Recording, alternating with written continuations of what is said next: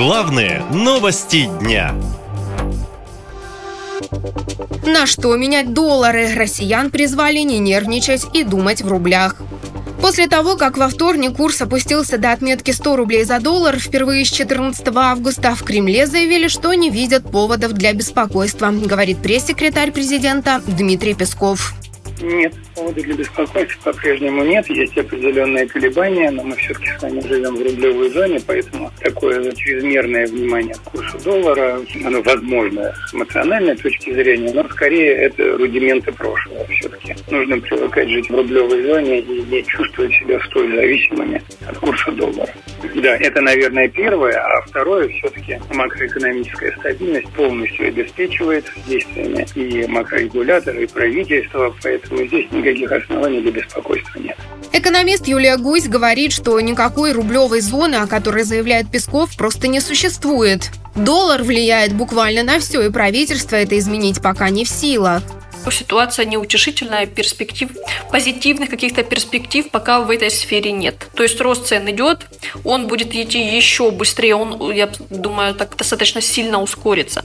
И цены начнут расти и на овощи, и на фрукты. Еще плюс инфляция. Почему же? Ну, логистика, но оборудование, допустим, иностранное. И, в принципе, очень часто какое-то там сырье тоже иностранное. Какие-то субстанции для препаратов российских тоже иностранные цены все где-то напрямую, где-то косвенно связаны с курсом доллара.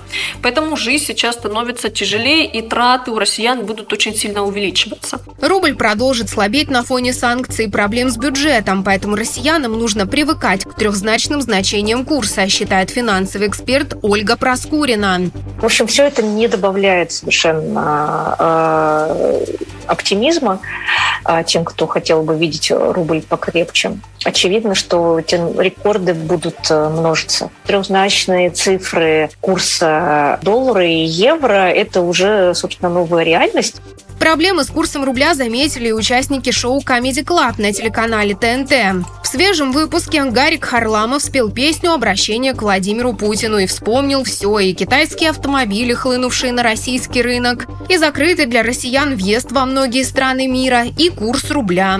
А доллар стоит уже где-то 100 рублей. Вот 100 рублей.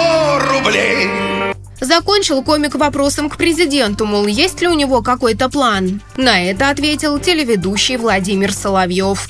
А, такой простой вопрос. Гарик, а ты кого спрашиваешь? Я понимаю, что для тебя важно, сколько доллар стоит. Это для любого человека, наверное, важно, потому что влияет. Только, Гарик, а ты знаешь, что страна воюет? Нет, я не хочу быть смертельно серьезным. Вы вообще, ребята, работающие в замечательном, на замечательном канале, у вас все хорошо. Вы вообще знаете, что в стране происходит? Вот это обращение «скажите вам», если какой-то план... Да, Гарик, план есть. Например, взять вас всех и отправить агитбригады на фронт, чтобы вы вообще поняли, что в мире происходит.